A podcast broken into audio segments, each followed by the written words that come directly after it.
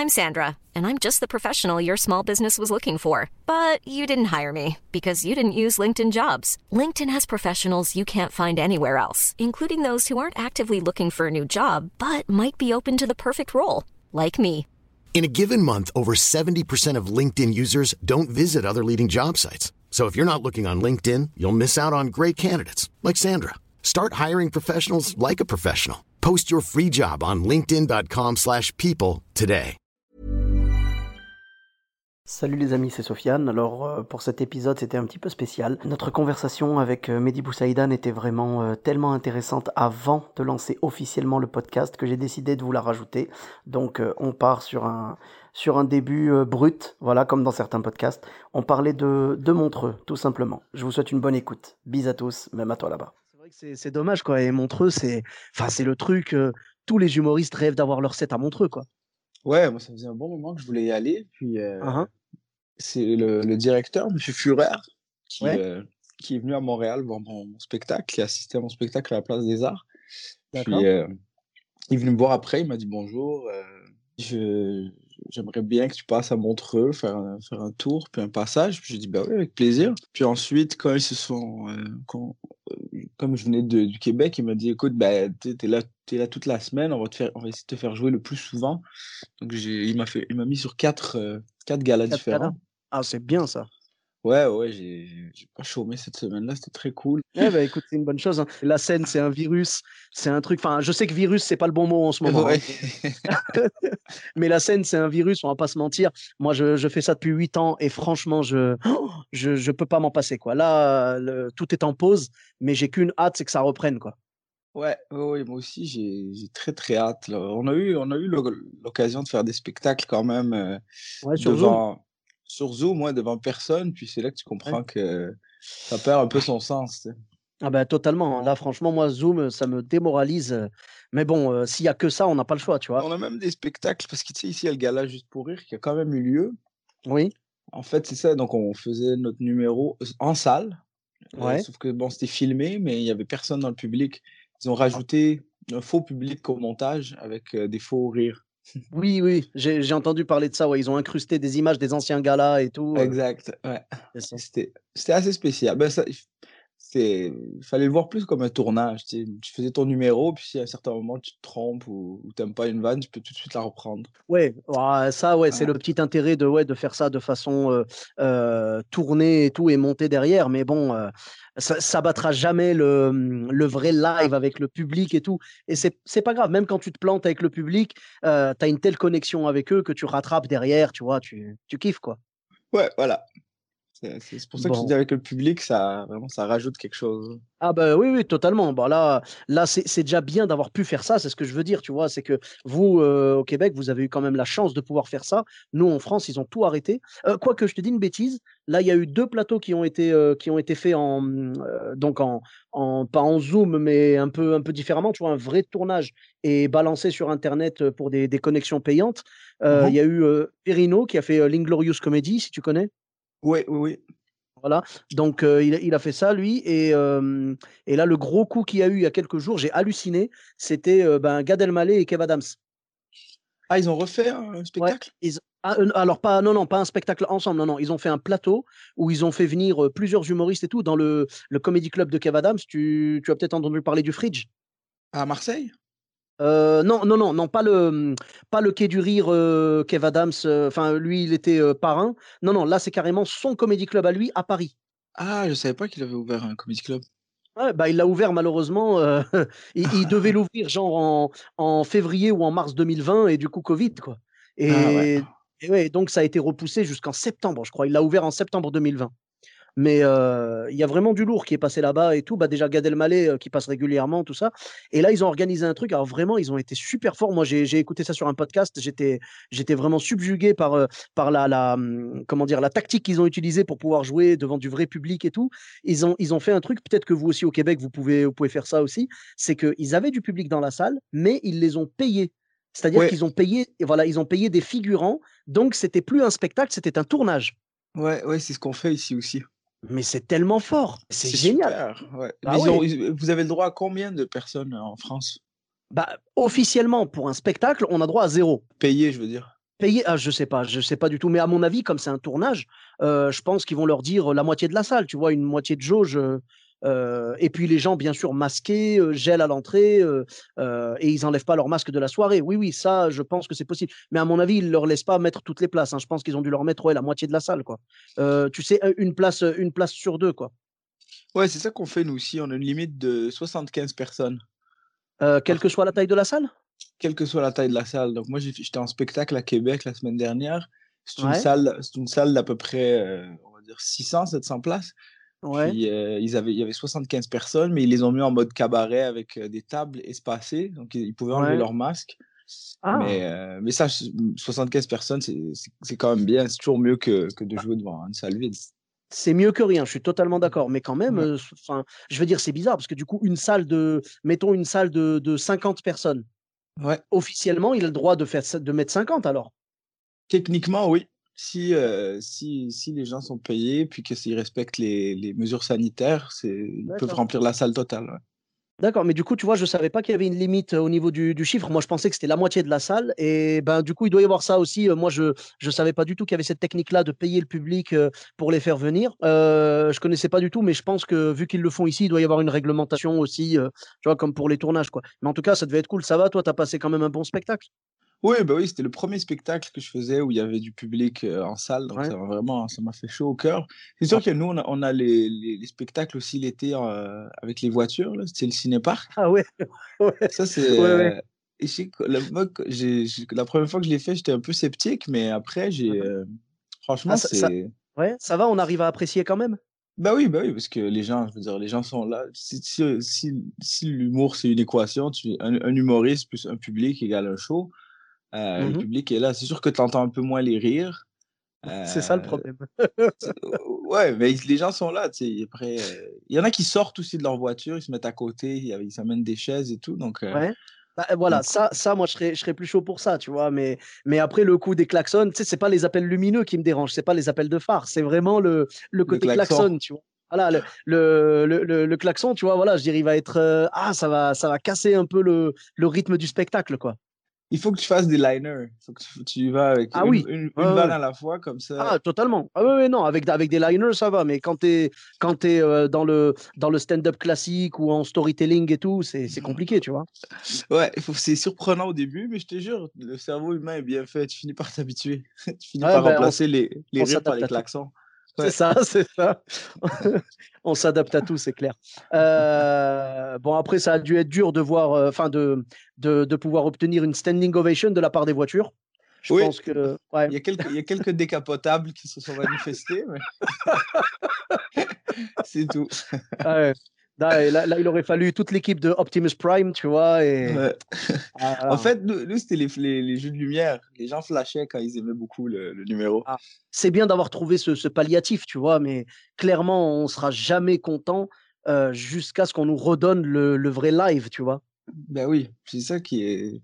Et même, euh, j'ai peur que même s'ils permettent, comme là, ici au Québec, il y a des, tu sais, les zones rouges, orange, jaune, il y a des, euh, les mmh régions maintenant sont en zone orange, donc les salles ont réouvert dans le ah. nord de la, de la, province. Puis il y a certains humoristes qui vont aller se, se, se, donner en, en chaume.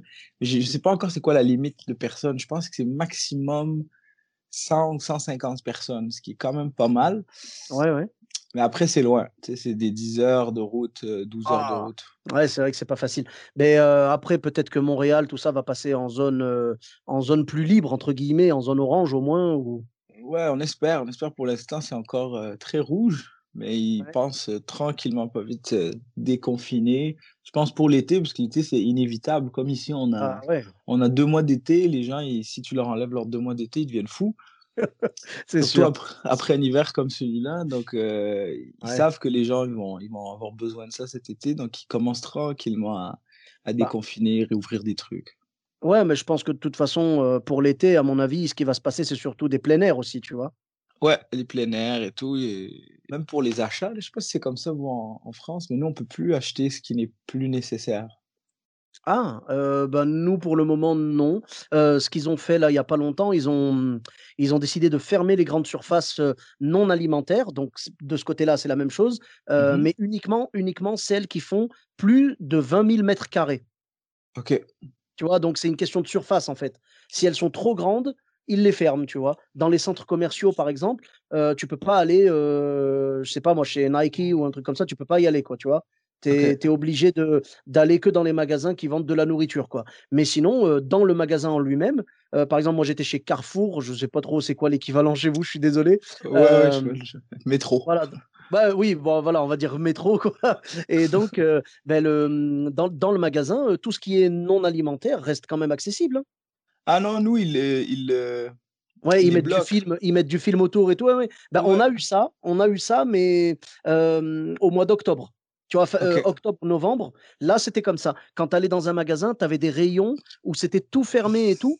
Et ils, ont prévu le, coup qu'il y ait des malins, tout ça. Ils ont dit pas la peine d'essayer de passer votre article à la caisse. Le, le code barre est désactivé. Tu vois? Ah ouais, ouais. Eh oui. Donc, c'est des malins. Ben, on a eu ça, en fait, mais bon, c'est n'importe quoi. Tu sais, mon boulot alimentaire, c'est chauffeur de bus. Et mmh dans mon bus, j'ai du monde, des fois jusqu'au pare-brise. Tu vois, c'est pas normal. C'est pas normal. C'est absurde aussi parce que je veux dire, on s'entend que tu es dans le magasin, tu es là déjà. Donc, euh bah, euh, déjà, voilà, ça sert absolument à rien. Et moi, je te dis, dans mon bus, j'ai du monde jusqu'au pare-brise. Il n'y a, pas un centimètre entre chaque personne. Tu sais, quand je fais l'heure de pointe le matin, tu as du monde de partout. On va pas les refuser, tu vois. Après, quand, je, euh, après, quand je, je, pense au théâtre et on te dit non, non, les théâtres, c'est trop dangereux, tu as envie de dire bah non, parce qu'il y a une place entre chaque spectateur.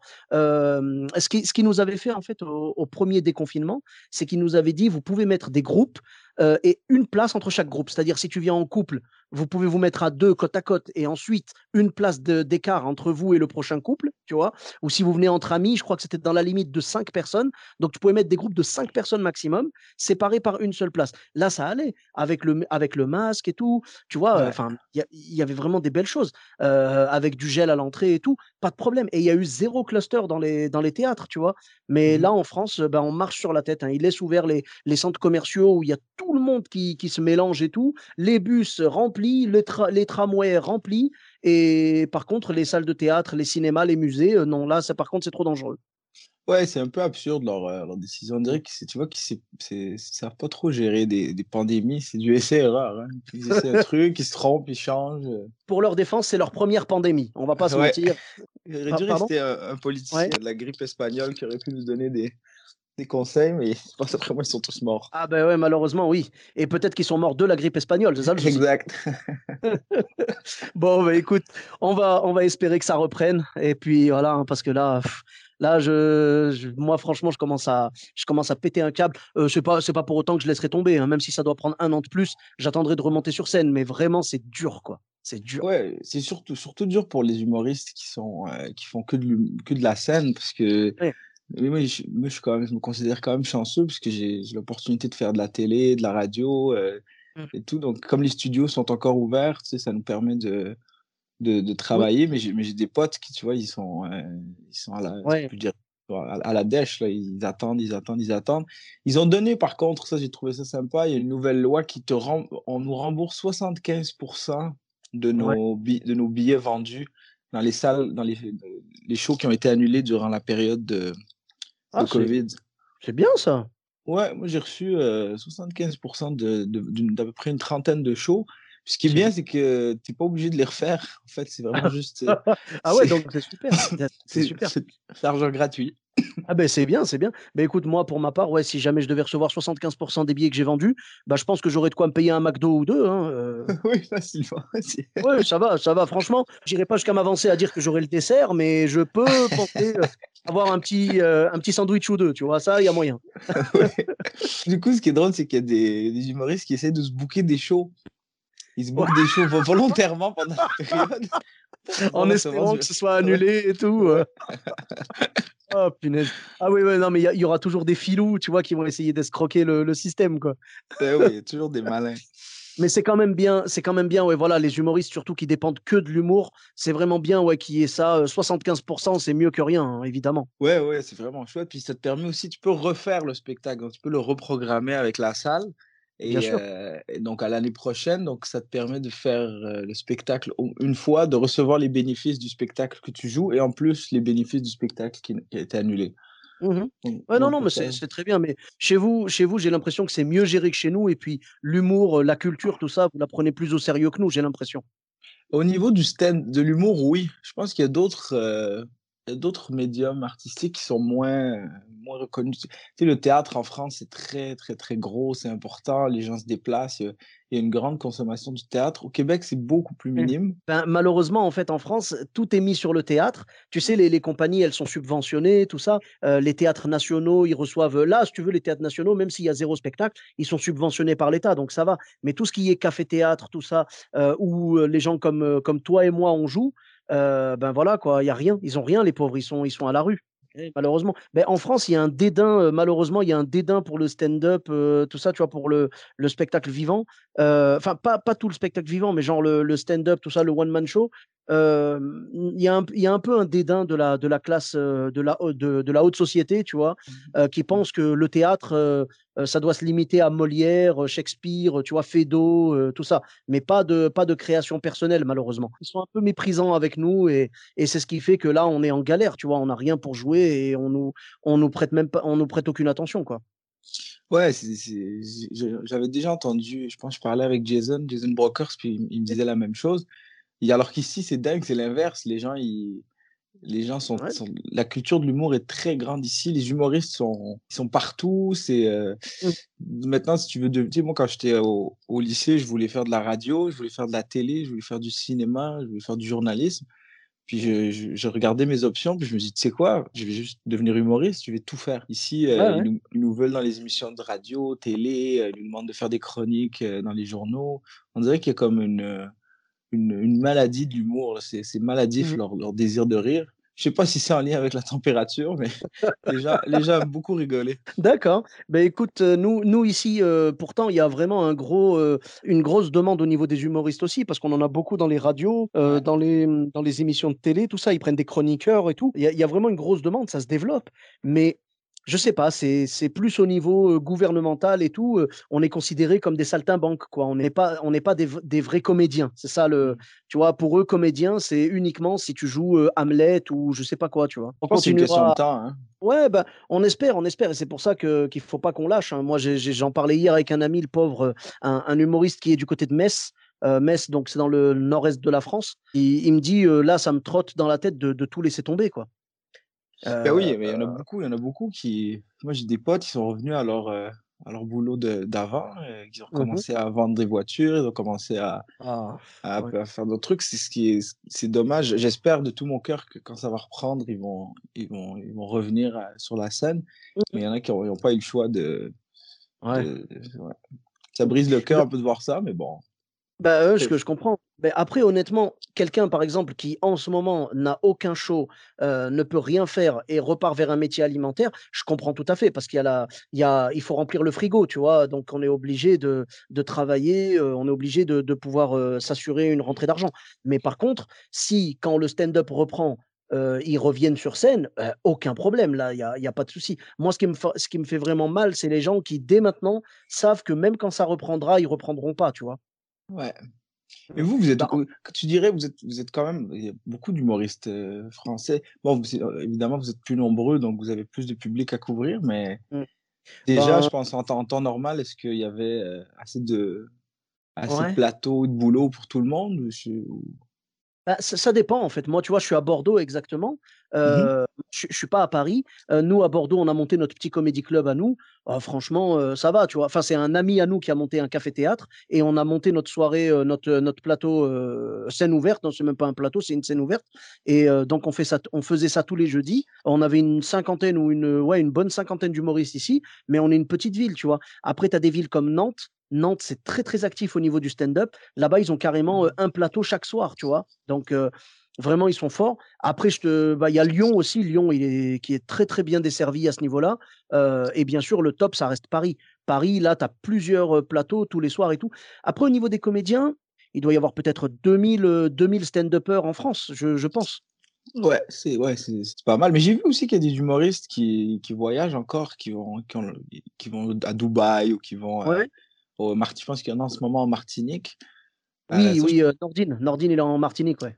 Ouais, je trouve ça cool que Mm. moi c'est pour ça que je veux euh, je veux déménager. Techniquement, si c'était pas du Covid, dans six mois je déménageais à Paris. Ah ouais? Parce que je trouve que je trouve qu'en France, tu as accès à un marché qui est beaucoup plus grand, puis en plus, tu as accès à à tout le marché du du Maghreb, de l'Afrique, heu, bon, toute la Ouais. Puis, heu, c'est ça que moi sais, nous, des fois, quand quand on a des spectacles, on fait des des 12 heures de route pour aller jouer, heu, dans un endroit où il fait au moins 40, puis je vois je vois mes Ouais, potes, ouais. ils sont ils sont à Dubaï, heu, ils sont au Ah. Sénégal, heu, ils sont Ouais, je comprends, je comprends. Ouais, donc au moins il y a ça. Moi, ils m'ont proposé aussi d'aller jouer à l'extérieur, sauf qu'ici, il faut respecter évidemment le le 2 semaines de retour, puis ça Ouais, ouais, ça ça quarantaine, après ouais. Ah c'est ouais, puis après ils te ils te surveillent ils te surveillent quand même très bien, donc tu peux tu peux plus aller tu peux plus travailler, en fait. Tu tu condamnes 2 semaines. Ouais, ouais, c'est c'est ça le problème. Beh, peut-être qu'une fois que tout ça sera passé, tu pourras quand même venir, t'installer en France quelque quelque temps, un peu comme a fait, Rachid Rachid Badouri. Quand il est venu jouer ici, il est resté pas mal de temps et puis après il est reparti au Québec, voilà. Ouais, c'était ça mon plan. Je pensais déménager pour une longue période quand même parce que je m'a tous les humoristes québécois qui sont allés en France, qui se sont établis un peu là-bas, ils m'ont tous dit la même chose. Il faut que tu restes longtemps. Tu peux pas faire des allers-retours, des 2 Ouais. mois, 3 mois. Donc j'avais prévu rester pour, minimum 3 ans. Ah ouais, bah, c'est bien. Bah, écoute, il y a rien de de définitif. Je veux dire là, tu peux, heu, tu peux encore le faire après, ouais, voilà. Tu seras le tu seras le bienvenu, hein. De toute façon, si jamais tu vas jouer à Paris, ben, tu vois, tu prendras certainement comme, bah, Rachid quand il était venu, il avait pris, heu, l'Alhambra, il jouait à l'Alhambra. Tu vois, tu pourras te prendre un théâtre, heu, un café-théâtre ou un théâtre, fixe, tu vois? Tu joueras, tous les je sais pas moi, 3 fois par semaine ou 5 fois par semaine ou quoi et puis après rien ne t'empêchera d'aller faire des comédie clubs, dans en province. Des des apparitions en guest et tout, ça pourrait être sympa. Beh, franchement, je suis je suivrai ça avec grand plaisir et puis, bah, j'espère que qu'on pourra qu'on pourra faire ça, ouais. C'est c'est vrai que c'est bien, tu as aussi Sugar Sammy qui est qui est chez nous maintenant et ouais. heu, ah lui lui c'est c'est une machine de guerre aussi, hein, tu vois? Il a il a fait je sais plus combien de pays, 40 pays ou 37 pays, ah il est il il est fort, il est vraiment fort, quoi Ouais, et ouais, heu, Sugar, ouais, bah il a fait il a il joue partout. il est très, très fort, c'est clair. Moi, j'ai joué j'ai joué, je me suis retrouvé par hasard à Paris une fois. Je faisais la scène ouverte du Jamel Comedy Club, donc c'est le mardi Mmh mh. et et je vois tous les collègues et tout et j'en co j'en connais, la plupart et je vois Shugel Samy que je connais pas du tout et je le vois et je dis: «Tiens, bon, ben, un nouvel humoriste que je connaissais pas». Ouais. Le mec, je le vois sur scène et il a flingué la salle. Et j'étais là genre: «Ah non, il est pas nouveau lui». Ah non, il est pas nouveau. Et j'ai discuté avec lui et il était super gentil. Et heu, je l'ai revu quelques années plus tard, heu, quand il est venu s'installer ici, parce que là, c'était un peu un coup d'essai pour lui, tu vois? Il était venu juste quelques mois et il était reparti. Et heu et après je l'ai revu, on a joué ensemble dans un plateau ici qui s'appelle l'Underground et mh. heu, on s'est on s'est retrouvés là-bas, on a discuté. J'ai vraiment beaucoup aimé parler avec lui et tu sais, il est resté super accessible et tout alors que le mec, voilà, même en France, il s'est installé maintenant, il est devenu une superstar ici aussi, tu vois? C'est quelqu'un, ouais, c'est quelqu'un que j'apprécie beaucoup, ouais, il est vraiment fort et voilà, je veux dire, il a il a pas eu peur de de de venir, conquérir quelque chose de de nouveau et puis, voilà, il m'a dit je lui ai dit: «Mais comment tu fais pour t'adapter dans chaque pays? Comment tu fais avec ton stand-up?» je lui ai dit: «Est-ce que tu as le même stand-up ou pas?» et il m'a dit: «Il y a franchement», il me dit: «Il y a un gros pourcentage de trucs que tu vas pouvoir exporter partout». Tu vois? Tu vas pouvoir vraiment, jouer partout, les mêmes blagues et il me dit: «Certaines choses, il va falloir trouver les référents». Tu vois? Les référents, ça va pas être les mêmes donc forcément, il va falloir que tu t'intéresses un peu à la vie du pays, tu vas découvrir un petit peu des petites manies qu'ont les gens, des expressions et il me dit: «Tu vas les ajouter à ton» Hiring for your small business? If you're not looking for professionals on LinkedIn, you're looking in the wrong place. That's like looking for your car keys in a fish tank. LinkedIn helps you hire professionals you can't find anywhere else, even those who aren't actively searching for a new job but might be open to the perfect role. In a given month, over 70% of LinkedIn users don't even visit other leading job sites. So start looking in the right place. With LinkedIn, you can hire professionals like a professional. Post your free job on linkedin.com/people slash people today. stand-up. Mais sinon, la plupart des blagues, elles sont, heu heu, elles sont, heu, tu vois, tu peux les garder, quoi. Oui, oui, mais même moi, quand je quand quand je vais à l'étranger, ce que je fais, c'est que, mettons, quand je vais à Paris, je m'installe avec, heu, Roman Ouais. à un café, puis je lui je lui lis mon texte, puis il me dit: «Ah non, ça, ils comprendront pas, ça, ils ont pas le référent». Puis j'essaie de après, je vais chercher les référents. Des fois, je je fais des blagues, je comprends même pas le les référents que je donne parce que je les ai adaptés. J'avais une blague, je j'étais au, heu, je me rappelle plus c'était où, c'était le pas le Grand Rex, il y en a une une autre, une autre salle, en fait, c'était pour le FUP. Puis Ouais. bon, ici ici, on a une ville qui s'appelle Longueuil, qui est au nord de Montréal, où voilà, c'est des gens qui nous, on appelle ça, bah, c'est des douchebags, en fait. Je sais pas si vous Ouais. avez, c'est des douchebags. Et de l'autre côté de Montréal, il y a une autre ville qui s'appelle Laval. Euh, où c'est aussi, ils sont reconnus, là, c'est des, aussi c'est des douchebags. Et donc j'essaie de trouver le référent, puis je me suis retrouvé à faire une blague où je disais, ah ouais, mon cousin c'est une Kaira, mais une vraie Kaira, genre il habite dans le 93, mais il a une maison de campagne dans le 95. Et tu vois, les gens ils riaient, je comprenais même pas ce que, ce que je voulais dire. oui, parce que le 93, en fait, c'est, c'est un département de Paris, c'est la Seine-Saint-Denis, c'est le quartier d'où vient, tu connais le groupe NTM Oui, bien sûr. Voilà. Donc NTM, ils viennent du 93, tu vois. Et euh, après le, le 95, euh, moi j'aurais plus dit le 77, tu vois, parce que le 95, c'est le Val d'Oise, ça reste quand même un peu chaud, tu vois. Ça reste un peu chaud. Alors que le 77, la plupart du temps, les humoristes font des blagues sur la, sur la Seine-et-Marne. Le, le 77, c'est un peu plus campagne, tu vois. Ah, ça, mais c'était ça la blague, c'est qu'en fait, il, a une maison de, il, a une maison de, campagne dans un autre quartier chaud. D'accord, pardon, excuse-moi. je croyais que tu voulais dire, je croyais que tu voulais dire qu'il jouait la Kaira dans le 93, mais que le week-end il allait se détendre dans le 77. Euh, non, non, c'est une vraie Kaira. Ah oui, donc il est Kaira. Euh, ah oui, d'accord, excuse-moi, j'avais pas compris du coup. Je pensais que, la... je pensais que le, le, référent était pas bon au final. D'accord, ok. Ah non, mais bonne vanne, bonne vanne. Bah oui, ça, ça, devait être marrant de voir les gens rire et que tu comprennes même pas ce que tu disais, quoi. non, c'est ça, j'étais bon, bah, ça a l'air, on dirait que la traduction fait bien fait. Non, non, ça va, ça va. J'ai compris, j'ai compris aussi qu'il fallait m'adapter parce que même au niveau des termes, il faut s'adapter parce que je trouve le public français, tu les perds très rapidement si il, manque un mot. Puis déjà avec l'accent québécois, tu veux pas non plus que les gens rient parce que as, juste à cause de l'accent. Puis à un certain moment, j'étais euh, à, euh, j'étais un spectacle aussi pour le feu. Puis euh, et je, je, commence une vanne, puis je dis bon, je suis allé dans un magasin, je me suis acheté des souliers. Et là, les gens se mettent à rire. Et moi, je comprends, je comprends pas pourquoi ils rient. Je dis, bah attends, il, il est pas là le punch. Et, oui. et ensuite, je, je, redis, je redis une autre fois souliers, ils se mettent à rire. Finalement, je fais, je, fais mon punch et le punch marche moins bien que quand je dis souliers. Et je sors, je sors de scène, puis je pense que c'était, euh, je pense c'était euh, Ahmed Sparrow qui se fait rire. Ouais. non, et Boone aussi, ah. il riait. Je dis, pourquoi, vous, pourquoi vous riez? Il dit, mais personne dit souliers. On dit chaussures. Ouais, chez nous, en fait, souliers, c'est très, très soutenu et, et, tu sais, très ancien, tu vois. Ouais. C'est un, un, peu comme sabot et tout, tu vois, des sabots, euh, voilà quoi. Ah non, nous, c'est des, euh, des magasins de souliers, je pense. On n'a pas encore loadé euh, à ce niveau-là. Non, non, mais de toute façon, euh, je pense que c'est bien connu. Hein, au Québec, vous parlez même mieux français que nous, au final, tu vois. Vous utilisez les vrais termes et tout. Euh, euh, ça, je sais que vous êtes. Enfin, la, langue française au Québec est mieux préservée qu'en France. Hein. Oui, parce que ça, en fait, elle a évolué après en France. Puis ici, on a gardé les, les vieux termes. Mmh oh, mais c'est pas grave. Hein. En fait, quand tu m'as contacté pour me, me demander de, de parler d'anecdotes où j'avais galéré. Il y en a une qui me revient tout le temps parce que c'est probablement la plus grosse claque que je me suis pris sur scène. Uh C'était une soirée à Montréal qui s'appelle le Brouhaha, tu vois, une espèce de comédie club très classique, avec, je pense, à peu près 100, 150 personnes. moi, je mmh débutais, je débutais dans le milieu, puis, puis je, voulais, je voulais aller jouer, mais ça, ça se passait quand même bien. J'avais un bon, j'avais un bon 10 minutes que je venais d'écrire, que je roulais un peu. Puis mmh j'ai une, une, fille que je rencontre par hasard dans une autre soirée, puis je l'invite à venir voir le, le show. Et c'était notre première date, en fait. Je l'ai invité. Mmh moi, c'est un truc que je fais. J'invite des filles en, en, date à des spectacles. Comme ça, je me donne, je me laisse un peu plus de chance que ça marche. Je me dis peut-être s'ils aiment le, s'ils aiment pas la personne, mais qu'ils aiment le numéro, ça se peut que ça marche.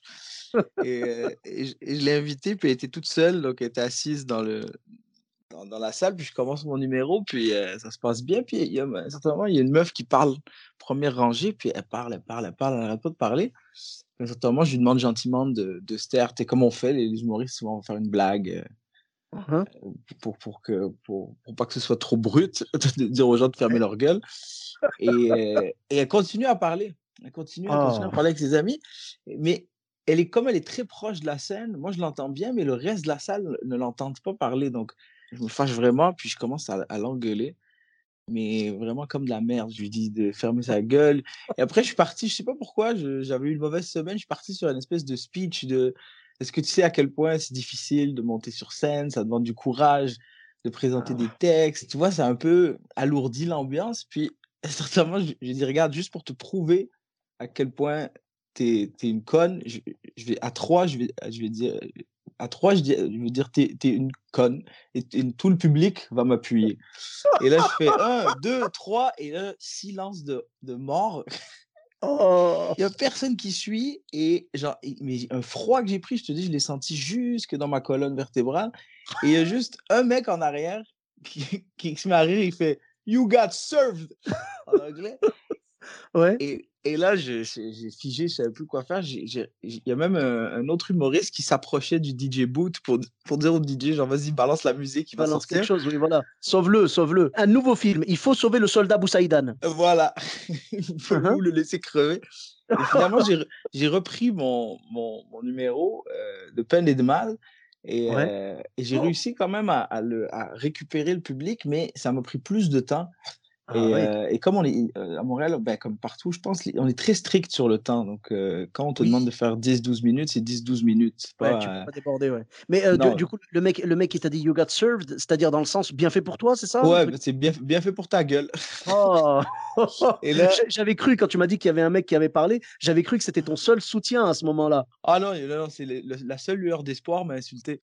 Et, et là, j'ai recommencé. mais Pour les récupérer, ça m'a pris. J'ai perdu le fil. Donc, euh, comme Ouais, j'étais ouais. en mode survie, j'ai Uh-huh. perdu le fil et, euh, et, finalement, je finis mon numéro, je sors de scène, puis tu as la, la, la boss de, de la soirée, donc la, la bouqueuse, celle qui organise, qui vient me voir et elle me dit Mehdi, on t'a demandé de faire un 8 minutes et là, tu nous as fait, je pense, 27 minutes. Elle m'a dit, c'est la dernière fois que tu me fais ça. Et, après, elle m'a, elle m'a bloqué pendant quelques mois de ce comedy Oh. club-là. Et, et, et après, je suis allé voir la meuf avec qui j'étais en, en date. Et et il y avait quand même froid. Elle m'a dit, «Mais en, en fait, t'es vraiment méchant, toi. ça a été une dure soirée. ça. Après, euh, après j'ai, compris aussi, c'est avec des, en tombant qu'on, apprend à se relever. Puis j'ai appris à mieux gérer ces, ces gens-là, donc les, euh, les, les, les hecklers. hecklers ou les, les hecklers ou juste des gens qui dérangent et qui parlent. Et euh, mais même il- des, des fois tu des fois tu tombes sur des, des hecklers terribles. Une fois je faisais un spectacle en prison pour une Ouais. prison euh, ici à Montréal Uh-huh. et, euh, et je- il y avait donc il y a une section pour femmes dans la, dans la Ouais. prison et je devais faire un, un numéro pour euh, pour les femmes donc une heure de spectacle et, et bon voilà. Donc c'est un mec qui arrive. Donc j'étais quand même un peu plus jeune j'étais bien habillé tu vois. Puis je suis pas je suis pas non plus un monstre de laideur. Donc ça il y a qui je monte sur sur scène et je commence à faire mon numéro et elles font juste crier danse danse danse danse! Je, me, je me suis fait balancer tous les trucs. Enlève ton chandail. Et instantanément, je dis Regardez, mesdames, je, je vous promets, si vous me laissez faire mon, mon, heure de show, à la fin, je vous fais une danse. Évidemment, j'ai dit ça juste pour qu'elles ferment leur gueule. Et bon, je fais mon show. Et certainement, même, j'étais sur, sur l'espèce de scène. Ben, je dis une scène, en fait. C'était dans, un, dans une espèce de gymnase où ils s'entraînaient. Puis euh, ils m'ont mis. euh, c'était quasiment une, petite table avec un speaker. À la fin, je finis et je viens pour m'en aller. Et, euh, ils se mettent à crier tu nous as promis une danse et, et là, je fais, bon, ben, j'aurais bien aimé, mais il n'y a pas de musique. Donc, je ne peux pas danser. Crois-le ou non, il y, a- un gardien qui sort. Il sort, il fait, non, non, attends, attends. Il sort, il va chercher une radio, il amène la radio, il la, il la part. Donc là, je suis là en train de danser. Je sais pas trop ce qui se passe. Il y a des, des femmes qui sont là en train de baver puis de clapper des mains en, en, me- en-. Là, je me Mhm. dis, mais quel métier? Quel, quel métier? C'était. Oui, mais euh, euh, tu t'en es servi sûrement pour faire un nouveau set. Pas encore. C'est la, seule- la seule fois que je le répète.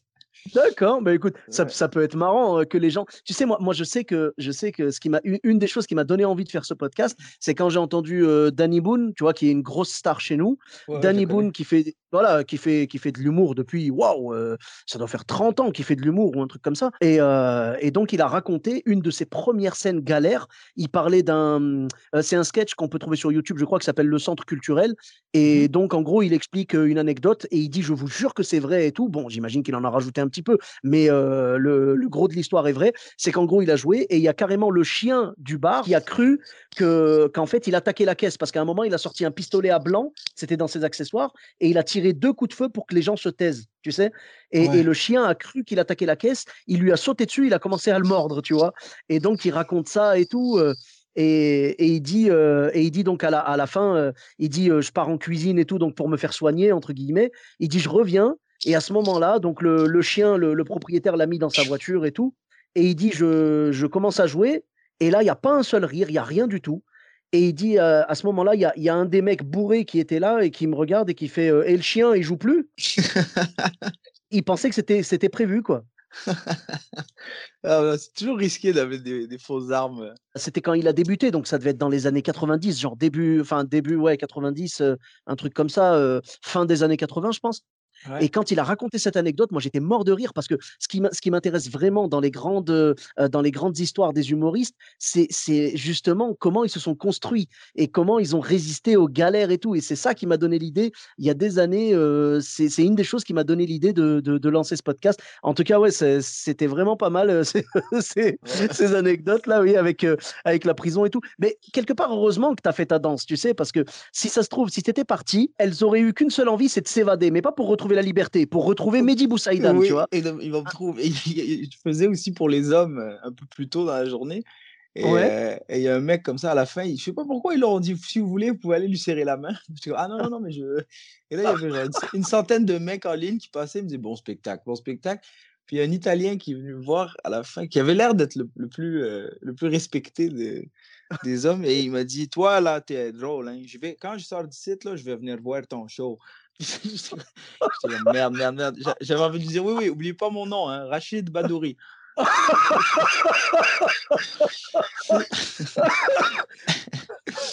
mais, pour, revenir à Danny Boone, le truc des guns, parce que j'ai une anecdote aussi là-dessus, parce que moi je me suis fait mmh arrêter comme ça. En fait, c'était pas J'avais un spectacle, en fait, j'avais un tournage, pardon, pas un spectacle, mais on faisait une espèce de sketch humoristique en fin de, fin de journée. Puis à l'époque, j'étudiais à l'École nationale de l'humour. C'est là que j'ai mmh fait ma formation. Puis je me suis pointé à l'école. Puis pour le tournage, bon, on faisait une espèce de, sketch, euh, braquage de banque, série policière. Donc j'avais amené des, armes factices, mais quand même assez, assez réalistes que j'avais louées dans un magasin.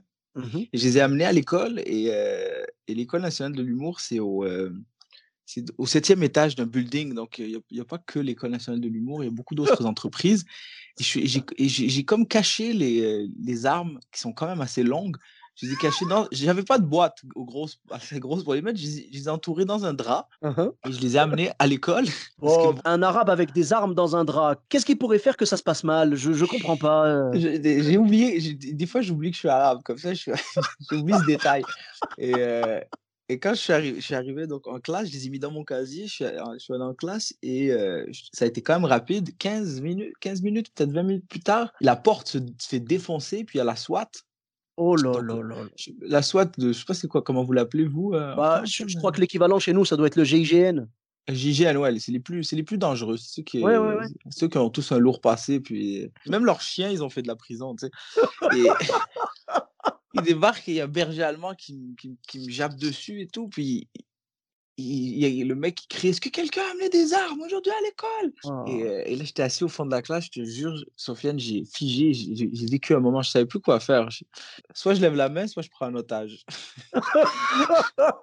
bon, t'as pris qui en otage? Tout le monde était plus fort que moi, je pouvais rien faire.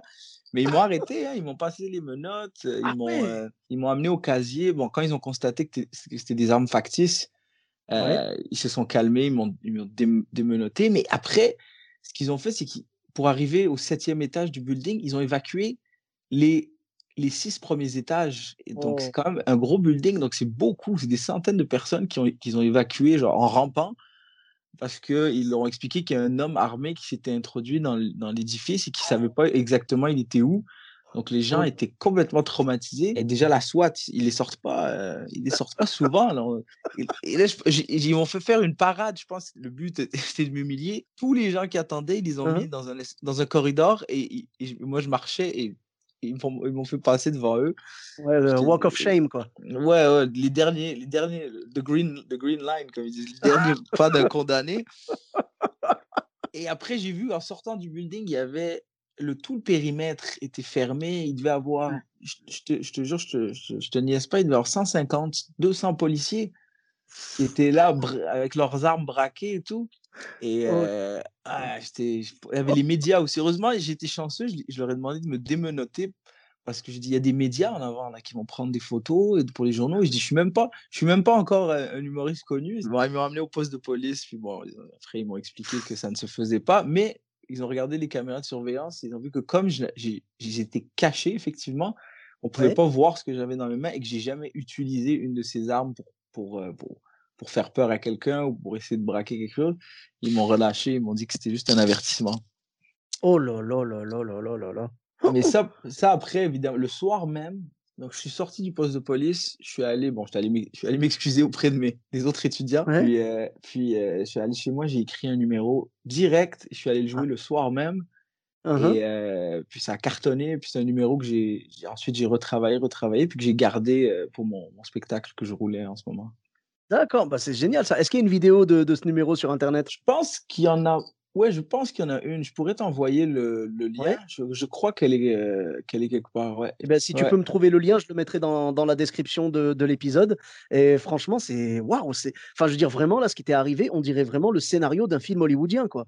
Euh, Oui, je te jure, ah, c'est avec du recul que j'ai c'est incroyable parce que ça va tellement vite quand, quand, quand ça arrive que tu sais, tu t'en rends pas compte. Mais après, j'ai vraiment pris le temps de. Je- ça, c'est le truc qu'il faut faire quand il t'arrive quelque chose. L'urgence d'écrire. Moi, c'est un prof à l'école qui m'a dit Mais dis, quand tu, quand tu performes sur scène, il faut toujours que. Il faut que tu aies l'urgence de dire quelque chose aux gens. Si tu n'as rien à Mhm. dire, ne, ne, va pas, ne va pas jouer. Ne perds pas ton temps. Attends que tu aies quelque chose à dire. Et ça, je, je suis allé, je te dis, j'avais, ça me rongeait. J'étais au poste de police. T'as le, le- le détective qui me crie après, parce qu'il j'imagine qu'il essaie de, de savoir de quelle filière terroriste je faisais partie. Et il, me- il me crie après, puis je me disais, chaque, chaque chose que je dis peut devenir euh, du matériel potentiel. Donc, Mhm. euh, j'essayais, tu vois, d'énerver un peu le policier parce que je me dis, ça va faire un meilleur numéro. C'est fou, hein, on commence à vivre nos vies en fonction de, de numéros. Ah, mais c'est ça, c'est en fait quand tu es humoriste, tu sais que quoi qu'il se passe euh, dans ton présent, ça peut devenir un, un set dans le futur, tu vois. Et du coup, tu te dis peut-être que je peux tirer cette corde-là pour que ce soit encore plus drôle et tout ça. Mais quand même, tu as, pris des risques parce que énerver le policier, c'était peut-être prendre le risque de se retrouver en prison. Mais tu me Ouais. diras, ça fera un deuxième set aussi. Exact, c'est-à-dire, à un certain moment, on devient fou. là. Moi, je, si je marche dans la rue, il y a une vanne noire qui débarque, la porte s'ouvre, il y a un mec, un mec avec un masque de singe, il me dit, viens. Je me dis, j'ai- ça ferait peut-être un bon numéro. Puis je monte dans la vanne. Bon, bah, à tous les kidnappeurs qui nous écoutent, euh, Mehdi est, Rue Mehdi est volontaire. Mehdi est volontaire. Rue Saint-Dominique, pas de souci, c'est noté. Si vous pouvez venir un mercredi, je suis libre. Eh ben dis donc, bah, c'est c'est incroyable ça. Franchement, c'est Ouais. c'est génial. Bah, tu sais quoi, j'ai hâte de voir ça en tout cas. Et en plus, ça, ça, c'est ce qui est, ce qui est marrant, c'est que plusieurs années plus après, donc en fait, l'année dernière, je présentais mon spectacle et, euh, et je raconte cette anecdote dans mon spectacle et je sors euh, du, du show et il y, a- il y a un mec qui vient me voir, un mec assez baraqué, il vient me voir, il me dit euh, Est-ce que tu me reconnais? Je dis Non, je ne vous reconnais pas, monsieur. Il m'a dit C'est c'est moi qui t'ai arrêté. J'ai dit, c'est c'est pas sérieux. Il m'a dit oui, je faisais par... lui, il faisait partie de- des policiers qui m'ont arrêté de la SWAT. Et il était avec d'autres gars, avec lui, c'était d'autres policiers. Oh là là là là. Alors là, là, j'ai rigolé et j'ai pris une photo euh, avec eux. Ça, c'est arrivé une fois. Et une autre fois, il y a un mec qui est venu me voir, il m'a dit, moi, j'étais au troisième étage. Il dit, Mhm. euh, le, le gars, en fait, le mec, c'est un, psychologue, parce qu'il y, a des- il y a des bureaux de psychologues. Il m'a dit, ils nous Mhm. ont évacués. Euh, au- euh, je savais pas que c'était toi. Il savait pas que c'était moi, cette personne-là. Donc, il l'a Mhm. appris pendant le show. Et ensuite, ça ça m'a permis d'écrire une autre blague dans le numéro parce que je trouvais ça justement très drôle, le fait qu'il y ait des bureaux de psychologues. Je me dis, imagine celui qui était en, en, en consultation, avant, avant, avant que la SWAT débarque, le mec est comme euh, docteur, j'ai l'impression que qu'on me suit, euh, euh, j'ai- l'impression que les gens veulent me tuer, que les gens m'en veulent. Puis le médecin est comme, mais non, c'est dans votre tête, bang, la porte se défonce, la SWAT, tout le monde à terre. Lui, il est parti pour 10 ans de thérapie. C'est clair. Donc, euh, Ah, ouais. franchement, c'est génial. Eh ben merci beaucoup Mehdi pour euh, pour ces belles anecdotes. C'est vraiment magnifique. Et où est-ce qu'on peut te retrouver sur les réseaux sociaux? Bah, sur mon fil Instagram, si vous pouvez, je- des fois je, je mets pas mal de vidéos humoristiques, donc euh, Mehdi Boussaïdan. Sinon, euh, sur Facebook, bon, je suis un peu moins actif sur Facebook. Par contre, j'ai quand même une, une banque de vidéos que vous pouvez voir là, Mehdi Mhm. Boussaïdan humoriste. Sinon, vous pouvez me voir, euh, vous pouvez me voir euh, sur ma rue. Euh, des fois, je sors, euh, je vais acheter des courses. Ok, Pas donc rue de- Saint-Dominique. Hein, euh. Ouais, nous, ça Dominique. Sinon, mais j'ai vu que j'ai eu des commentaires. Ah, ben, il y a les lives que je fais aussi avec Rachid. Tous les Ah. mardis soirs et jeudis soirs sur ma page Instagram avec Rachid Badouri, on fait un live de une heure où on discute de tout et de rien et on, et on finit toujours les lives par un prank call. Donc on appelle, on appelle des gens. un, canular, vous, vous, faites un canular au téléphone. Voilà, on finit toujours avec un canular au téléphone qu'on trouve bien rigolo. Sinon, on les remet aussi ensuite sur nos, sur nos pages Instagram pour ceux qui peuvent pas les. Il y a beaucoup de gens, de, justement, des Français, des Belges qui nous ah. écrivent pour nous demander euh, à quel moment on peut les regarder, mais en fait, on les enregistre et on les remet. Donc, ce sera peut-être pas live, mais vous pouvez quand même mmh. les réécouter. D'accord, bah c'est déjà, c'est déjà super. Ok, bah c'est noté. Tu as peut-être une chaîne YouTube ou Twitter? J'ai une chaîne YouTube aussi, Mehdi Boussaïdan. Euh, Twitter, non, j'ai fait, fait, un, j'ai fait un tweet en 2017 et, et je pense pas, je pense pas qu'il était drôle. D'accord. C'était, c'était pas le tweet venez me sortir de prison euh, suite à une histoire de flingue, non? Non, non. Sinon, il y a une série que je fais qui joue sur Netflix qui est accessible en France. Ça uh-huh. s'appelle euh, M'entends-tu? Uh-huh. euh, ou Can You Hear Me si, si vous le traduisez. ok, ok, très vous pouvez voir. Et, voilà, c'est pas mal, bah, pas mal ça. Super, super. Bah, je mettrai tout ça. Pour ma part, vous me retrouvez sur tous les réseaux sociaux, Sofiane Etaï, E de TAI, sur Facebook, Twitter, YouTube, Instagram et TikTok. N'hésitez pas à laisser 5 étoiles et un commentaire sur le podcast, euh, sur Apple Podcast. Je vous dis à très bientôt pour un nouvel épisode. Bis à tous, même à toi là-bas.